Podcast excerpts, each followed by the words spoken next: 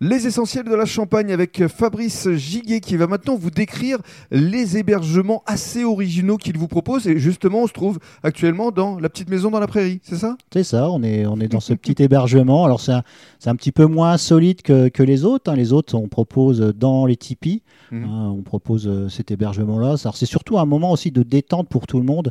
Hein. C'est vraiment euh, une évasion dans la nature euh, faut se couper un petit peu de la vie et c'est vrai que voilà, vous pouvez vous, installer avec votre famille. Alors généralement, on prend qu'une famille par, par nuitée. Mhm. Alors on peut venir bien sûr à plusieurs euh, de la même famille, hein, jusqu'à jusqu'à 15 personnes. Hein.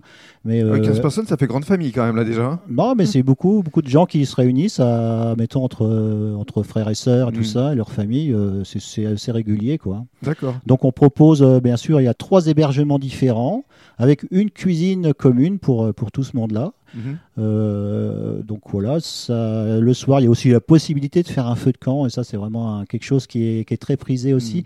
Mhm. Hein, c'est vraiment un retour, euh, retour aux sources et euh, qui est vraiment sympathique. Si vous avez une petite guitare là, les petites soirées feu de bois, comme on dit. Ah bah donc, je résume. La petite maison dans la prairie, c'est la maison où on est actuellement avec alors justement un côté confort, mais très bien aménagé. C'est-à-dire que la table peut se transformer en lit.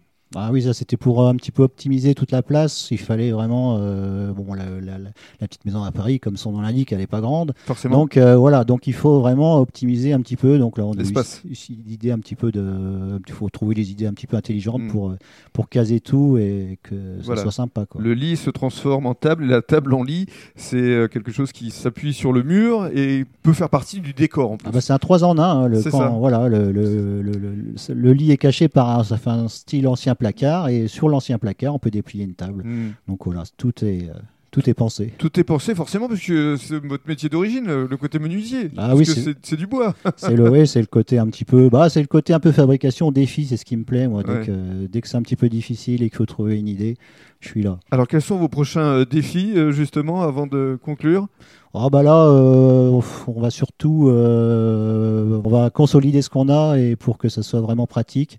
Là, on a commencé beaucoup d'améliorations justement par rapport aux années dernières. On a une cuisine qui est un peu plus sympa, un peu plus performante. Mhm. Euh, les gens pourront vraiment faire leur petite cuisine, être comme chez eux, tout en étant à l'esprit sauvage. Mhm. En tout cas, bravo parce que il en fallait euh, d'abord euh, de la volonté, de l'enthousiasme, euh, du temps aussi, parce que vous avez consacré énormément de temps à construire tout ça. Et, aujourd'hui, l'Orange du Moulin est devenu une véritable référence dans la région. Bravo Fabrice et merci. Eh ben, merci à vous.